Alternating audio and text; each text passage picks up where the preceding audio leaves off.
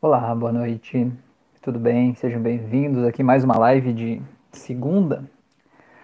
Segunda-feira, hoje que é dia. Deixa eu ver que dia que é hoje, meu Deus, eu não sei nem que dia que é hoje, dia 13 de julho. Hoje, portanto, uma segunda-feira 13. Então, meu objetivo nessa live de hoje é falar sobre relacionamentos. E aí vamos esperar essas pessoas bonitas chegarem aí pra gente poder entrar no tema aqui realmente. E aí a gente vai falar um pouco sobre isso. Sobre relacionamentos, sobre como a gente desconta nas pessoas que a gente mais ama, né? Como a gente fica preso muitas vezes ao passado. Boa noite, Mila, seja bem-vinda, que legal que você está aí. É, já aproveita e me diz se está me vendo, se está me ouvindo, se está tudo certo, se está tudo bem. Então dá mais um tempinho aqui para essas pessoas chegarem aí, essas pessoas bonitas. Já vão pedir para quem está chegando já botar o dedinho ali no, no gostei, no like ali, porque ajuda o YouTube a entregar mais esse conteúdo para mais pessoas, né? Para que venham mais pessoas aqui. Então eu agradeço, Glene. Boa noite, tudo bem? Seja bem-vindo aqui também. Legal tê-las aqui, essas pessoas bonitas. Então meu objetivo de hoje é falar um pouco sobre relacionamentos. Tudo bem para vocês? Não? Vocês têm algum problema com isso? Tá tudo certo? Tá tudo tranquilo? Porque são vocês que mandam. Álvaro, boa noite. Legal, Álvaro. Legal que você tá aí. Boa noite. É, vocês têm alguma história para contar pra gente sobre relacionamentos que possa ser contado, obviamente, né? Fran, boa noite, tudo bem? Seja bem-vinda também, que legal. É, vamos falar então um pouco sobre isso. Vocês têm uma história para contar aí, não? Tem algum relacionamento que foi ou muito bom, ou muito ruim, ou muito bagunçado, ou alguma coisa assim do tipo? É, eu senti que devia falar desse tema porque todas as, as sessões que eu fiz ultimamente, aí, acho que nas duas últimas semanas quase, é, quase todas foram ligadas a isso. Né? Relacionamento, problemas de relacionamento, questões de melhora do relacionamento, questões de melhorar a minha autoestima enquanto estou em um relacionamento. Então achei que era um recado aí, talvez, para a gente falar um pouco mais sobre isso de forma mais, mais aberta, né? A gente falar um pouco sobre esse assunto e o que, que dá para a gente fazer pelo viés da hipnose a respeito disso e como a gente pode talvez mudar a nossa forma de, de encarar isso, né? Muitas vezes a gente acaba é, pegando todas as frustrações da vida lá, do trabalho, de tudo que tem lá fora e acaba descontando em quem a gente mais ama, né? É onde a gente se sente mais seguro. E ali a gente acaba descontando muitas vezes toda a frustração e acaba machucando mais quem mais cuida da gente, né? Quem mais a gente deveria trazer a nossa melhor parte é quem mais vê o nosso, a nossa pior sombra, né? Então é mais ou menos por aí. Deixa eu ver o que a Mila escreveu aqui, ouvidos hoje. Ouvidos hoje quer dizer o que? Tá doendo seus ouvidos hoje, Mila? É isso? Por causa desse temporal aí, será? Aconteceu alguma coisa, meu? O que que tá rolando aí nesses ouvidos hoje? Hum? Me conta. Então, pra gente entrar um pouco nesse, nesse tema aí, é, a primeira coisa que eu acho que é interessante a gente falar de relacionamentos é que muitas vezes a gente tem aquele primeiro relacionamento, sabe? E às vezes não é nem um relacionamento de verdade, assim. A Mila disse que hoje só vai ouvir. Tá. É, é, até me perdi aqui. Ah, muitas vezes a gente tem aquele primeiro relacionamento da vida, assim, sabe? O primeiro amor. E às vezes não é nem um romance mesmo, é nem um relacionamento. Às vezes você é uma criança lá, você nem sabe que aquilo foi um namoro, né? Foi só um negócio assim, às vezes a outra pessoa nem sabia, né? Era só você e a tua mente, né? Achando que havia algo ali. É, só que de alguma forma, a, aquele primeiro romance, né? Aquele primeiro momento, assim, ele ele tende a ficar guardado dentro da gente como uma lembrança muito boa, como uma situação assim maravilhosa que a gente viveu, né? É, porque assim, se você buscar aí talvez, né, o primeiro relacionamento, a primeira pessoa que você ficou assim de certa forma, é, ele acaba te entendendo de um jeito que ninguém mais entende, não é? Você tá ali, geralmente você é adolescente, né? Você tá vivendo a tua vida ali com os adultos e você não é nem adulto nem criança, você tá no meio do caminho e você está tentando descobrir quem você é no mundo, você não sabe direito o que você gosta, você está todo perdido ali, você sabe que as coisas que os teus pais, a tua família gostavam já não se encaixam mais para você, mas você ainda não sabe o que se encaixa, né?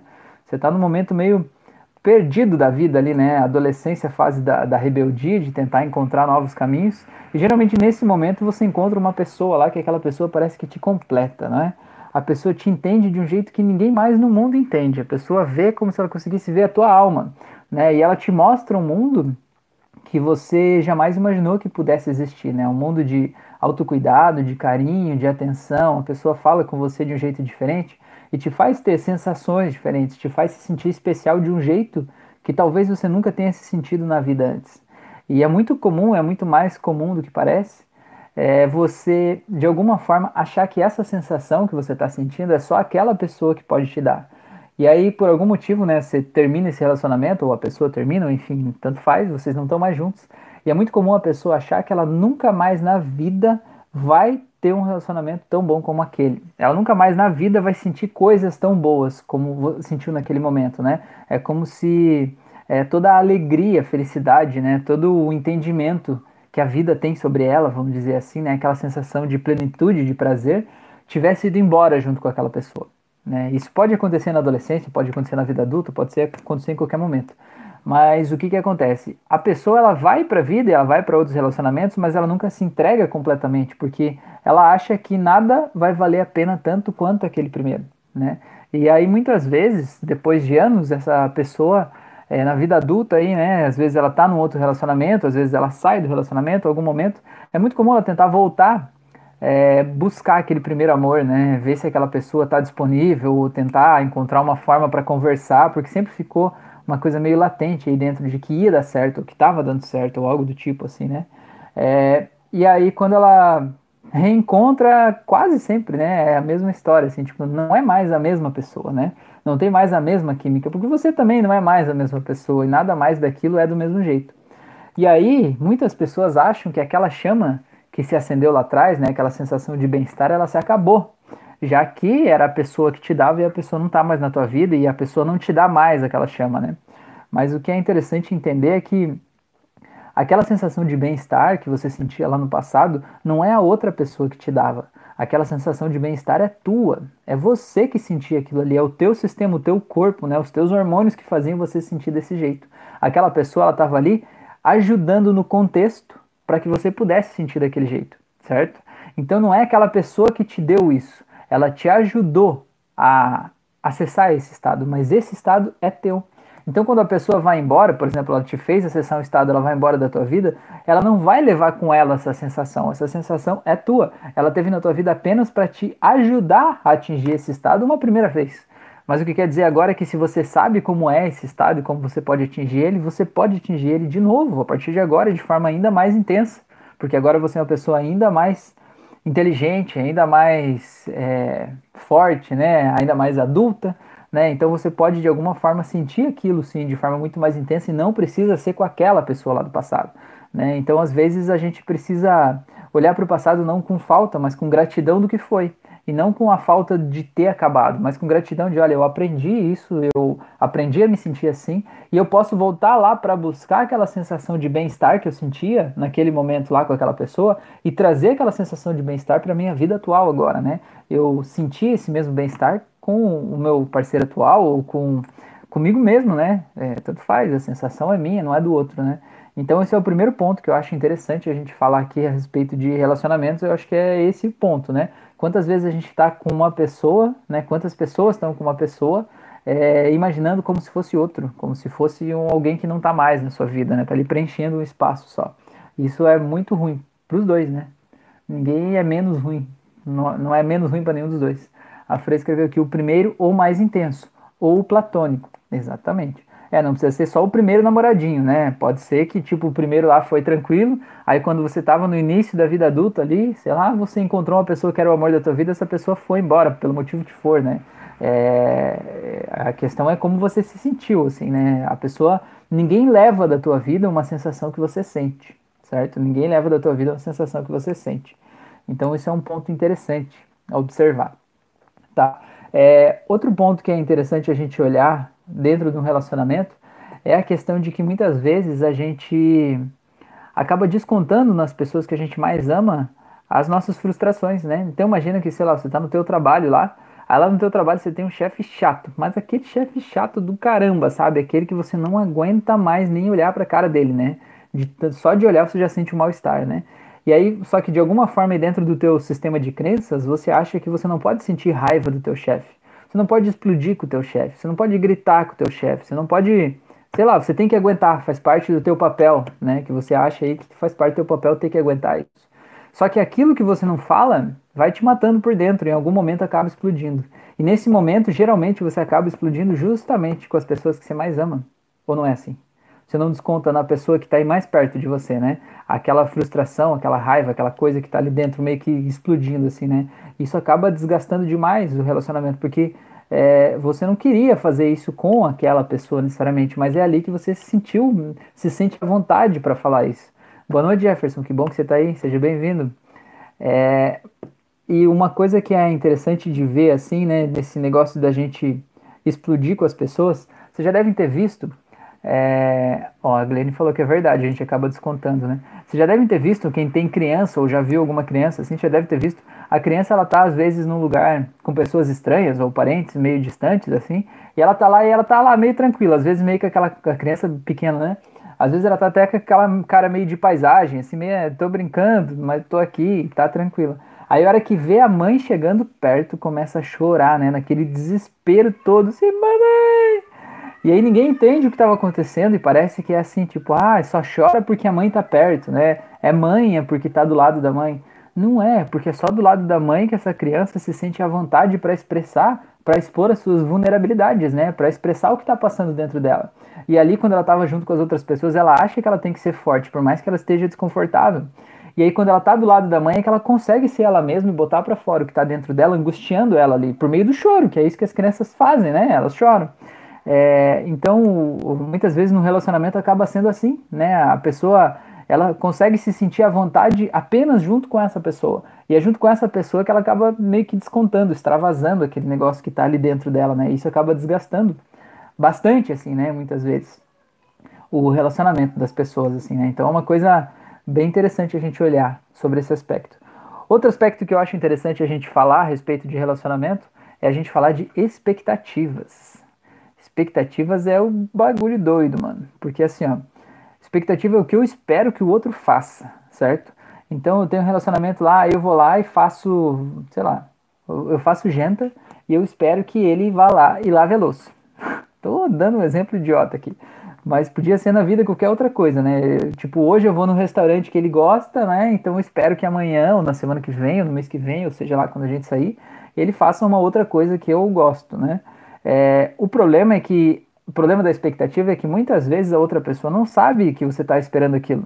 A pessoa não tem nem ideia que você quer aquilo lá, né? Ou que você gosta daquilo lá. Às vezes você não deixou claro para a pessoa que você queria aquilo ali, né? Então não tem como a pessoa atender um desejo teu que ela nem sabe que é um desejo teu, né? E às vezes, muitas vezes a gente acaba gerando um mal-estar, né? Um, um atrito no relacionamento porque a gente espera que o outro faça coisas que o outro não sabe que a gente está esperando que ele faça isso, né? E eu sei que parece uma loucura, às vezes parece que é muito lógico, tipo, é, é óbvio que ele sabe que eu gosto de tal coisa, é óbvio que ele sabe que eu gostaria que ele fizesse tal coisa, mas não é tão óbvio assim. Então, se você tiver a possibilidade aí de falar com a pessoa que está aí do seu lado hoje, amanhã, perguntar, né? E aí, como é que você tá? Tudo bem? Falar um pouco sobre uh, as coisas que você gosta, sobre as suas fragilidades, falar também sobre as coisas que incomodam, mas muitas vezes a gente não fala sobre as coisas que estão incomodando a gente aqui dentro, as coisas que eu gostaria que fossem diferentes. E aí a gente não fala a gente vai guardando e fica remoendo aquele diálogo interno, né? Remoendo aquilo. E chega num determinado momento que acontece alguma coisa que é aquela gota d'água e explode. E aí você acaba falando tudo que você deveria ter falado no momento que você estava tranquilo e em paz. Você acaba falando tudo no momento de raiva e com muita raiva na voz. E aí acaba soando como uma, uma, uma ofensa gigante, né? E naquele momento a pessoa que ela está se sentindo ofendida, está se sentindo atacada, o que, que ela vai fazer? Ela vai se fechar. E quando ela se fechar, nada do que você falar vai de alguma forma ajudar ou ter a possibilidade de causar uma mudança. Né? Quando a pessoa está na defensiva, ela vai, vai manter o padrão de pensamento dela, né? Então, por isso que é importante a gente falar, sabe? A gente falar, falar não, não dói, não custa nada, né? É importante a gente falar sobre o que está pensando, o que está sentindo, e falar principalmente quando acontece uma coisa que a gente não gosta, sabe? Às vezes a pessoa fala uma coisa que a gente não gosta, a gente parar e dizer assim, olha, eu não gostei muito disso que você falou pelo motivo X, porque quando você falou isso eu me senti assim. É, e por mais que isso possa parecer ridículo, é óbvio que a pessoa sabe que eu me senti mal de fazer isso. Às vezes, para outra pessoa não é tão óbvio. E às vezes a outra pessoa não tem ideia do quanto aquilo é, pode te machucar dentro do teu universo, né? Dentro do universo dela é uma palavra que tanto faz como tanto fez às vezes. Só que dentro do teu universo, da, da, da, dos teus valores, né? Aquilo ali é uma coisa muito pesada e muito forte de falar. Então é importante a gente exercitar, né? Bastante o diálogo, expor as nossas fragilidades, expor o que a gente pensa, o que a gente gosta, o que a gente não gosta. A Grene escreveu ali, às vezes a frustração não tem nada a ver com o outro, e sim comigo mesma. Exatamente. Osório disse, estamos na área. Seja bem-vindo aí, Osório, que legal. Não, Glenn, é isso mesmo. Às vezes não, sempre, sempre. Sabe por quê? Porque a frustração é, é, assim, ó, eu quero que a outra pessoa faça tal coisa. Ou eu espero que se eu fizer isso, a outra pessoa vai fazer a outra coisa, seja lá o que for. Só que a outra pessoa, ela não tem que necessariamente fazer a outra coisa, né? Você fez aquilo que você quis, aquilo que você achou que deveria fazer, você foi lá e fez. Mas você fez porque você achou que deveria fazer aquilo. Então esse é o ponto. Muitas vezes, vou dar um exemplo. É, imagina que você quer, gosta muito de comer comida mexicana, tá? E que você acha que o teu marido, namorado, sei lá, gosta de comer comida japonesa. Ou ele falou que gosta, enfim, tanto faz. Por algum motivo você acha que ele gosta. Então quando vocês pensam em sair, sei lá, comemorar uma coisa especial, jantar fora, alguma coisa assim, o primeiro passo, muitas vezes, é você que gosta de comida mexicana já se anular antes de propor a ideia e dizer assim: Vamos comer fora? Vamos. Vamos num restaurante de comida japonesa que você não gosta, mas você propõe porque você sabe que o outro gosta, certo? É como se você quisesse fazer um agrado, fazer um carinho. Vamos lá. Só que quando você está fazendo aquele agrado, de alguma forma você está se negando, né? Você está se auto-anulando, você está anulando o teu desejo, você não está nem dizendo para o outro, deixando o outro saber que você também gosta de ir no outro restaurante. Você está indo, não, vamos aí, você gosta desse, vamos aí, né? E aí você quando vai lá, uma vez, beleza. Aí você vai uma segunda vez no mesmo lugar, tá? Beleza. Depois da terceira vez já fica meio pesado. Aí o que que acontece? Você, mesmo que você não fale para ele, você vai ter uma expectativa de dizer assim, poxa, eu já vim três, quatro, cinco vezes nesse mesmo restaurante. Ele sabe que eu gosto tanto de restaurante de comida mexicana. Por que, que ele não propõe da gente ir no outro, né? Ele não tá prestando atenção em mim e tal. Aí você entra naquele diálogo interno que vai te remoendo aos poucos, você vai gerando atrito, né? E pensando assim, pô, como ele é egoísta, ele só quer ir nesse restaurante mexicano, nesse restaurante japonês aí. É, quando na verdade o que você, o que a gente precisa fazer, de certa forma, né? É, falar com as pessoas abertamente e dizer, olha, eu gosto muito de restaurante mexicano, né? E se você gosta de japonês, a gente pode ir dessa vez, mas da próxima a gente vai no outro, né? Porque aí você deixou claro para a pessoa o que você quer, o que você gosta, você não está se auto-anulando e você não está gerando uma expectativa de que ele vai ter iniciativa de te levar num outro lugar, na outra vez, que ele nem sabe que você tem essa expectativa, e aí você não vai frustrar a expectativa, né? Ele não vai frustrar a expectativa que você tinha de fazer aquilo. Eu não sei se deu para entender, assim, é que a expectativa é muito assim, eu não faço o que eu quero para fazer uma coisa que eu acho que o outro vai gostar mais, esperando que depois o outro tenha a iniciativa de fazer algo que eu gosto, certo? E isso é, é digamos assim, é, é receita de sucesso para dar ruim. a receita de sucesso para dar ruim é você não fazer o que você quer, fazer o que você acha que o outro quer, esperando que depois, em algum outro momento, o outro vai ter a iniciativa de fazer algo que você gosta. Então, é, eu vejo que a frustração está muito ligada com essa questão da autoanulação, de você é, não se levar a sério, você achar que o que você quer não é importante, você meio que negar quem você é dentro do relacionamento para agradar a outra pessoa, né? Isso vem de um desejo de carência também, assim, né? um desejo de atenção, um desejo de como se eu precisasse agradar as outras pessoas para que elas queiram estar junto comigo, para que elas queiram estar do meu lado, né? E ninguém precisa de nada disso, né? Na verdade, as pessoas gostam mais de você quando você se permite ser quem você é de verdade. Porque quando você está ali atuando, fingindo que você é uma coisa que você não é, você é um personagem, né? Você é um ator em uma peça. E todo mundo percebe a diferença entre atuar e ser de verdade. E quando você é de verdade, você está ali inteiro, você está ali entregue, né? Você é tudo aquilo ali, né? Você está presente, está no aqui agora e você consegue ver as possibilidades que tem ali. E quando você está atuando, você. Primeiro que você já está cansado, geralmente, de atuar, de fazer de conta que você é uma pessoa que não é. E aí qualquer coisa que a outra pessoa faça já é motivo de você, digamos assim, vai com os dois pés no peito, né? Tipo assim, que saco, né? Eu tô aqui fazendo coisas que eu não gosto para querer agradar essa pessoa e não faz nada nem para levantar a bunda do sofá para varrer o chão, né? Alguma coisa do tipo assim. Por quê? Você, será que você deixou claro que era importante para você, né, que isso fosse compartilhado, que você gostaria que ele naquele momento fizesse isso, né? Porque às vezes a gente não deixa claro, a gente acha que o outro deve saber, né? E que a nossa expectativa a respeito daquilo ali vai, vai fazer de repente a pessoa mudar. É, e outro ponto que eu quero falar para encerrar essa parte aqui, daí eu quero que vocês é, me contem um pouco o que, que vocês acham disso, se vocês concordam ou não. É, mas o outro ponto que eu quero falar aqui é. É um ponto que me fugiu agora. É um ponto que me fugiu aqui nesse momento agora. Deixa eu ver se eu consigo colocar aqui. É... Poxa vida.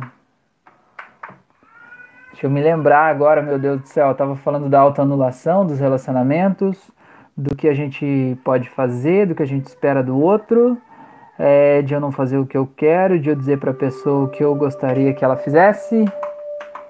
Meu Deus do céu, me fugiu agora. A hora que vier, eu falo então. A Glenn escreveu aqui. É, boa noite, Maria. Acho que eu não tinha te dado boa noite ainda, Glenn. E com essa pandemia temos que ter mais esse diálogo, porque não é fácil.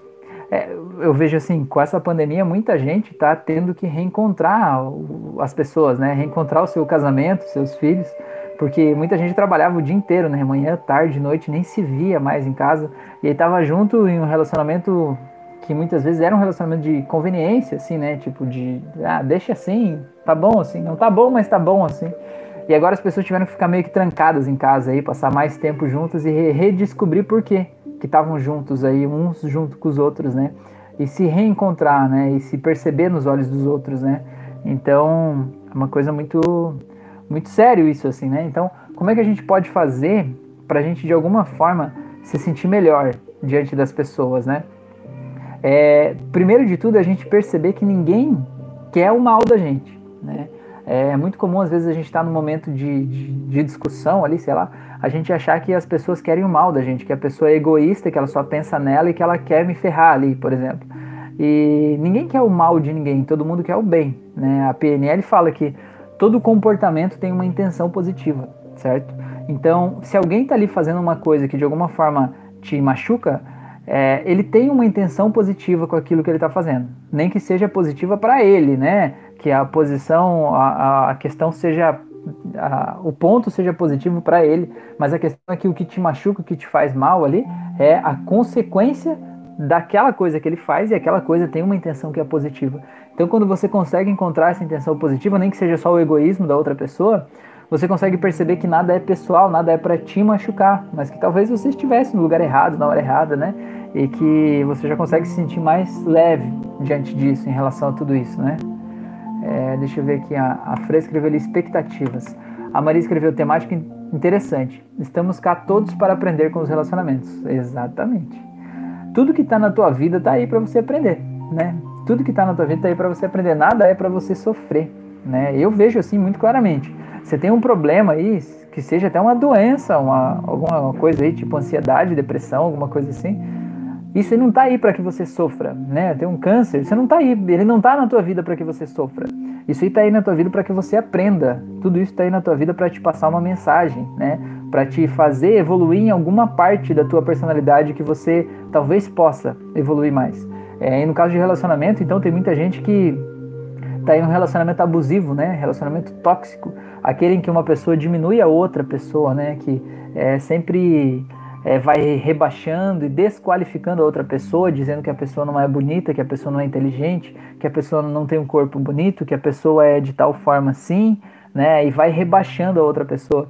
E vai falando isso tantas e tantas vezes que essa outra pessoa, muitas vezes, ela acaba se convencendo disso e achando que a única alternativa da vida dela é ficar junto com essa pessoa, né? É como é, numa guerra, assim, um país vai invadir o outro país lá numa guerra eles nunca vão lá e detonam uma bomba direto lá e entram com carros blindados e fazem tiros com o exército, né? Pelo menos antigamente, né? Não era assim que se fazia, né? O pessoal ia lá e fechava uma cidade, uma vila em volta, impedia a entrada de alimentos, né? Impedia o comércio e aí aquela cidade ia meio que se deteriorando, né? Ela ia ficando sem comida, sem alimentos, as pessoas iam ficando presas lá, se sentindo bloqueadas, né? Iam ficando com fome, iam começando a entrar em desespero porque elas tinham todas as suas os seus recursos minados, né? E aí só então quando estava desse jeito é que o outro exército entrava porque estava mais fácil para esse exército entrar. Então, no relacionamento tóxico funciona exatamente assim. O marido, a mulher, seja lá quem for, que é o, o, o tóxico, né, o abusador, ele vai lá e ele vai minando a confiança da pessoa de todas as formas, vai criticando as amizades, vai criticando a roupa que a pessoa veste, vai criticando o quanto ela come, vai criticando o formato do corpo dela, vai comparando ela com outras pessoas, sempre depreciando ela, fazendo os outros se sentir melhores, né, se sentir mais atraentes, mais bonitos. É, e isso vai minando a confiança dessa pessoa. E essa pessoa, ela chega num momento que ela não consegue sair de um relacionamento abusivo porque ela simplesmente não consegue imaginar uma vida fora daquilo. Né? E quem olha de fora fala coisas do tipo, até uma, uma grosseria gigante do tipo assim, ah, a mulher tá lá porque ela gosta de apanhar. Coisa mais ridícula alguém falar uma coisa dessas, né? Porque a pessoa tá lá porque ela se sente presa, muitas vezes presa emocionalmente, né? Amarrada naquele relacionamento, ela não consegue realmente sair de lá. Muitas vezes ela não consegue nem ver a maldade que as pessoas estão vendo fora, fora do relacionamento, assim, né? É um negócio bem louco, assim. Tem um vídeo de uma palestra no TED. Eu posso deixar o link aqui depois se vocês me, me pedirem aqui. Eu posso colocar aqui na descrição do vídeo, porque se eu não vou dizer que eu vou colocar, porque pode ser que eu não lembre até o final. Mas tem uma palestra no TED que é de uma moça que ela é jornalista e ela deu a palestra contando como foi a experiência dela de estar em um relacionamento abusivo, como foi a evolução do relacionamento. E é muito curioso que no final é, eles fizeram uma intervenção, chamaram lá a polícia, enfim, é, para tirar ela da casa, porque senão ela estava sofrendo agressão física, ela ia ser morta provavelmente, né, pelo jeito que estava. É, e aí, no final, chamaram um advogado, né, os pais dela chamaram o advogado lá, enfim, e aí o advogado perguntou para ela assim é, você sabe o que acontece nesse tipo de relacionamento? Né? Ela falou assim, não, ele falou, ó, ele provavelmente vai te matar. Todas as estatísticas provam que quando o relacionamento chega nesse estado que você tá, é, ele geralmente não tem mais volta, né? E a tendência é que em número x número de x% de casos lá, o agressor acaba matando a vítima, né? É, e daí ela ficou olhando assim com uma cara de tipo, ah. daí ele falou assim, sabe o que vai acontecer com ele quando ele te matar? Ela falou assim: não, ele falou, ele vai ser preso, ele vai ficar na cadeia. E sabe o que eles fazem na cadeia com homens que matam mulheres? E daí ela começou a chorar e ela decidiu aceitar a ajuda, né, de entregar ele, digamos assim, né, de é, tornar público aquele caso, né, entregar para a polícia aquela situação ali, justamente para proteger ele, né? Aí o advogado disse assim: o único jeito de você evitar que ele seja preso desse jeito aí é você permitindo que haja essa intervenção agora para você sair da vida dele antes que ele faça isso, né? Então, no final das contas, ela saiu do relacionamento abusivo pelo abusador e não por ela. Então, para você ter uma ideia de como é esse relacionamento tóxico vai tóxico vai minando a nossa confiança aos poucos, né? E vai tirando todo o nosso chão ali. Chega um momento que você sente que não tem mais nada, né? Que você não é bom o suficiente, que só tá ali assim. Então é uma coisa bem delicada, né? Relacionamento abusivo não é só abuso sexual, não é só agressão física, né? É agressão psicológica, agressão emocional, tudo isso está envolvido também, né? Então é importante saber disso, entender isso. E se você teve um relacionamento e saiu, é bom olhar para trás com a sensação do aprendizado, não do, do vitimismo, né? Não da questão assim, ai, pobre de mim, sofri tanto no passado. Mas não, do aprendizado. Olha, eu passei por isso. Eu sou tão forte que eu consegui passar por isso e sair hoje eu sou uma pessoa melhor. Né? E o que, eu, o que eu quis dizer, eu entrei nesse assunto, olha, olha a viagem da minha cabeça. Eu entrei nesse assunto porque eu estava falando antes que às vezes a nossa vida traz pra gente pessoas, coisas ou situações que precisam que a gente precisa para a gente evoluir em um determinado aspecto da nossa vida, né? Então você provavelmente deve conhecer, eu já conheci algumas pessoas que viviam em um relacionamento tóxico e terminaram o relacionamento com aquela pessoa que era abusiva, que era, sei lá, agressiva, e passou um tempo elas encontraram outra pessoa igual, do mesmo jeito, só mudou o nome e o endereço, né? Mas a mesma pessoa. Por quê? Porque a pessoa não aprendeu o que ela tinha que aprender naquele relacionamento. Ela não aprendeu que ela precisa se valorizar, né? Que ela precisa se valorizar e ela precisa se amar. Porque enquanto ela não fizer isso, ninguém mais pode dar amor para uma pessoa que não dá amor a si mesma. Porque quando você não sabe dar amor para você mesmo, você não sabe receber amor das outras pessoas, né? Você não tem aquele espaço ali dentro de você.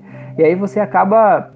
Eu não estou aqui dizendo que a culpa de um relacionamento abusivo é da vítima, muito pelo contrário, eu não estou querendo dizer isso. Mas eu, de alguma forma, estou aqui para ajudar as pessoas a se empoderarem e verem a sua vida de uma forma diferente, né? Então, é, é importante olhar desse, dessa forma, assim, né? Tá, deixa eu ver o que tem aqui. A Maria já foi, a Laura, boa noite. Boa noite, Laura, que legal que você tá aí. Então, gente, é, era mais ou menos por aí que eu estava falando a respeito disso, né? Que é, nos relacionamentos tem uma série de, de meandros, de detalhes, de caminhos para a gente avaliar, para a gente olhar e para a gente sentir. É importante também a gente ver que às vezes a gente está num relacionamento que ele não existe mais, né? Às vezes aquele relacionamento já acabou e a gente está junto por comodismo, né? E aí a gente fica ali, tudo que o outro faz irrita a gente. Mas irrita por quê? Porque você não quer mais estar tá lá, né? E por que, você está lá? Você está lá porque às vezes é confortável, né? E não tem problema nenhum você continuar num relacionamento que é confortável, tá tudo bem, tá tudo certo. Só que é interessante você entender que dentro daquele conforto tem algo que te incomoda, né? E aquele algo que te incomoda, ele tende a ficar ali, sabe? É como se tivesse um espinho dentro de uma bota super confortável que você está usando, né? A, a, bota é super confortável, mas tem um espinhozinho ali que no começo ele parece que não incomoda muito, mas ele vai incomodando um pouquinho mais, um pouquinho mais, um pouquinho mais, né? Então, uma forma interessante da gente olhar para relacionamentos assim é a gente sempre analisar qual é a imagem mental que a gente tem da outra pessoa. Então, se vocês puderem fazer isso, imagina agora, é, se você pensar na pessoa, né, com quem você tem um relacionamento, como é que vem a imagem mental dessa pessoa na tua frente? Ela vem grande, como se fosse muito maior do que você? Ou ela vem pequena, como se fosse bem pequena? Ou ela vem da mesma altura que você? Ela vem colorida ou ela vem preta e branca? Ela vem bem forte, bem nítida ou vem meio apagada? Tudo isso são padrões, né? São metáforas que o teu cérebro vai te mostrando de qual é a percepção que você tem diante dessa pessoa. Então, por exemplo, se você olha e você vê a pessoa que está aí junto de você como uma pessoa muito grande, muito maior do que você, é porque você está se inferiorizando diante da pessoa. Então, sabe como você pode fazer? Um exercício simples é mentalmente você imaginar aquela pessoa diminuindo, diminuindo, diminuindo e ficando até a tua altura. Ou se você se sentir assim muito, é, talvez até ameaçado em função disso, diminua mais ainda, diminua a pessoa até ela ficar até a tua cintura ou mais ainda. E aí você vai ter a, sensa a, a perspectiva de você olhar para a pessoa de cima para baixo. Isso muda completamente a tua percepção a respeito da outra pessoa e muda a tua percepção a respeito de si mesmo. É um exercício simples de fazer, né? Chega a ser ridículo, mas faz uma diferença muito grande, né, a respeito da percepção que você tem da pessoa. Outra coisa que é interessante você ver, quando você olha para a pessoa, quais são as lembranças que vêm? Vem lembranças boas ou vem lembranças ruins? Quais são as lembranças que estão mais presentes? Né? Muitas vezes a pessoa é uma pessoa ótima tá ali do teu lado, mas lá no passado, em algum momento, teve uma traição que você perdoou e não perdoou, né? Você perdoou para estar tá junto, mas você tá junto ainda sem perdoar aquilo de verdade, né? Então a questão é, você decidiu perdoar? Então perdoa de verdade, sabe? Aqui no canal tem uma auto-hipnose para raiva e perdão. Então se você decidiu perdoar, vai lá e perdoa mesmo, sabe? Não faz um perdão de faz de conta que aquilo vai ficar te machucando ali dentro. E quando você olha para a pessoa e você vê as imagens, né, as sensações, as lembranças que aquela pessoa te traz, você, se você está se sentindo mal em um relacionamento, é legal você filtrar isso. Quais imagens estão vindo? Ah, estão vindo a vez que ele saiu e me deixou sozinho em casa, ou a vez que ele foi fazer tal coisa, ou que ele falou de tal forma comigo. Agora, o relacionamento é assim, tem uma balança, né? Tem as coisas boas e as coisas ruins. Então você pode colocar todas as coisas boas de um lado e as coisas ruins do outro. E aí você pega as coisas ruins e se você decide, né, que você quer continuar com essa pessoa, né, que esse é o seu caminho, faça esse exercício, vá pegando essas coisas ruins e vai diminuindo e vá aumentando as boas. Você pode até fazer com as tuas mãos junto assim, e ver como se fosse crescendo aqui todas as lembranças boas de tudo que vocês viveram, todas as sensações boas de tudo que está passando aí dentro e diminuindo as sensações ruins. É um exercício simples também, mas você está metaforicamente dizendo para o teu subconsciente que você quer, quando olhar para aquela pessoa, lembrar das coisas boas e dos bons momentos que vocês viveram e estão vivendo. E isso faz toda a diferença, porque quando você olha para a pessoa, você sente um bem-estar, em vez de sentir aquele mal-estar. E isso está absolutamente sob o teu controle. Né? Não está no controle de ninguém. Está sob o teu controle. Então, usa bastante das imagens mentais, né? dessa manipulação das tuas imagens mentais, porque o jeito que você se sente quando olha para a vida depende do jeito que você representa a vida aí dentro de você. E quando você muda a representação que você tem das coisas, você muda o jeito que você se sente diante das coisas. Então não é uma coisa que eu preciso lutar com a minha raiva, ela simplesmente não vai estar tá lá, entendeu? Então acho que é mais ou menos por aí. Pessoas, eu falei bastante, né? 34 minutos já. A Maria falou ali crenças e padrões de relacionamento. É, eu estava falando antes, né, da, das pessoas que acabam repetindo ciclos em relacionamentos, né? É, acontece muito isso, né? Então tá, pessoas, eu quero saber de vocês o que, que vocês acharam, se tá tudo bem, se tá tudo certo, se tá tudo tranquilo, se tem alguma coisa a mais que eu não falei, se tem algum tipo de dilema que vocês enfrentam aí no relacionamento que é, de alguma forma seria interessante a gente abordar, eu não abordei, alguma coisa que eu poderia falar a respeito disso eu não falei. Se o Jefferson quiser falar alguma coisa, eu sei que ele trabalha muito com aconselhamento de pessoas aí, casais também, eu acho que ele tem uma vasta experiência sobre isso, né? É, só a Mila não pode falar hoje sobre as coisas que incomodam no relacionamento, porque o marido dela tá aqui também, então. não, não, brincadeira, tá? Tá tudo certo. É, deixa eu ver, a Glenn escreveu aqui: pessoas auditivas como eu acabam sofrendo um pouquinho mais. Parece que a gente é, emprenha pelo ouvido e fica repetindo na cabeça. É, mas é isso mesmo, Glenn. Eu sou auditivo também. Mas, Glenn, faz o seguinte: você imagina que tem um radinho aqui, ó Faz, faz assim como se a voz que está te incomodando tivesse aqui de um lado, por exemplo. E aí do outro lado, aqui na outra orelha, você tivesse uma música que você gosta muito. Sabe uma música que te faz bem? Aquela música que, que eleva a tua vibração, assim, aquela música que você canta junto, que você se diverte. Uma música que te lembra um dia que você foi num show, sei lá, uma música que te lembra um momento muito bom da tua vida. E aí, a hora que você começa a ouvir aquela voz, você imagina como se tivesse dois controles de volume aqui. Aqui você controla o volume da voz que está falando mal, e aqui você controla a música boa. Aí você fica brincando um pouco assim. Agora aumenta a voz e daí fica aquela voz falando assim, as coisas ruins que te machucam, né? Aí você pega e diminui a voz e aumenta o volume da música. Aí começa a ouvir a música tocando mais alto. E aquela música traz uma sensação boa de bem-estar, uma tranquilidade, né?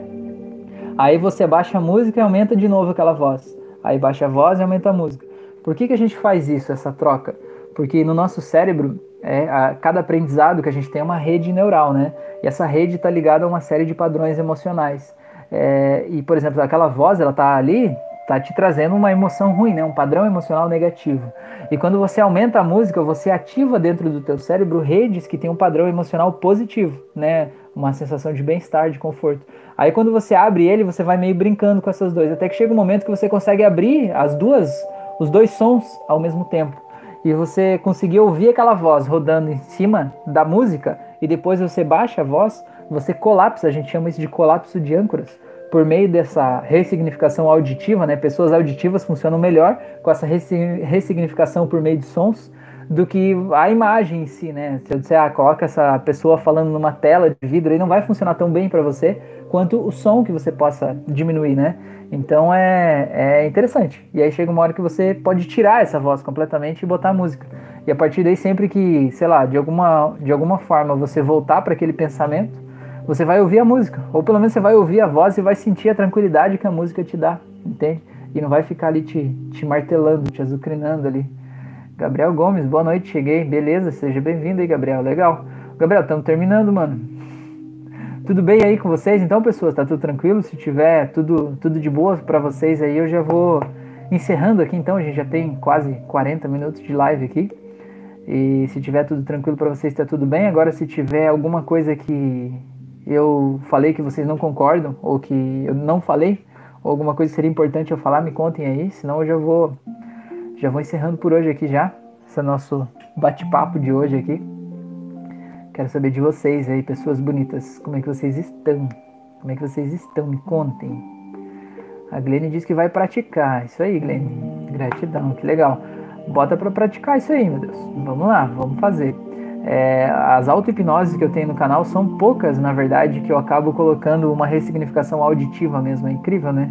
Eu sou mais auditivo e eu acabo usando mais ressignificações visuais e sinestésicas do que auditivas, né? É, eu preciso mudar isso. Eu até na verdade tenho, eu tenho uma lista de auto-hipnoses que eu quero fazer, algumas que as pessoas vão me sugerindo, algumas que eu vou sentindo assim que eu devo fazer. Acho que agora tá umas 10 lá. E olha que eu formatei meu celular e eu tinha um monte, tinha umas 20 lá e eu perdi as 20 da lista lá. Mas eu comecei outra lista, agora já tem 10. É, e uma delas é justamente para ter algum tipo de conforto auditivo, né? É como se pudesse diminuir um pouco a sensibilidade, assim, né, auditiva, porque eu vejo que eu mesmo isso me incomoda muito, assim, principalmente quando eu vou em lugar que tem muita gente, né? Lugar tipo shopping center, loja, assim, que tem muita gente. Cara, esse negócio da quarentena eu tô felizaço de não precisar, né? Não poder ir em lugar aglomerado de gente, assim, porque, meu, aquele barulho me incomoda muito, assim, barulhos muito, muito altos, assim, né? Então, mas eu sei que, que dá pra gente fazer isso, né? A gente modular um pouco e como se pudesse diminuir um pouco o som dessa bagunça, assim, né? Filtrar um pouco mais, assim, e a gente não sentir aquele desconforto auditivo que tem ali, né? Então é, é mais ou menos por aí. Mas então tá, pessoas. Então agradeço demais. Até breve, Maria. Agradeço demais a atenção de vocês, a oportunidade da gente estar aqui trocando uma ideia nesse momento aqui. Se vocês tiverem sugestões de assuntos aí para lives ou para auto-hipnoses ou qualquer coisa, manda mensagem no Instagram, no WhatsApp, no Facebook, sei lá, por aí vocês me encontram aí, tá bom? Valeu, pessoas. Gratidão. Tenha uma ótima semana. Tudo de mais maravilhoso para todos vocês aí. Já aproveito e convido para quem chegou aqui agora se inscrever no canal, ativar o sininho para receber as notificações, conhecer a playlist onde tem todas as auto-hipnoses, tem aqui na descrição desse vídeo, tem o link dela. Tem um curso de hipnose clínica gratuito aqui no YouTube, tem o link aqui na descrição também, é só acessar lá e fazer, tá bom? Tem bastante coisa muito divertida aqui, tá bom? Valeu, pessoas, até breve.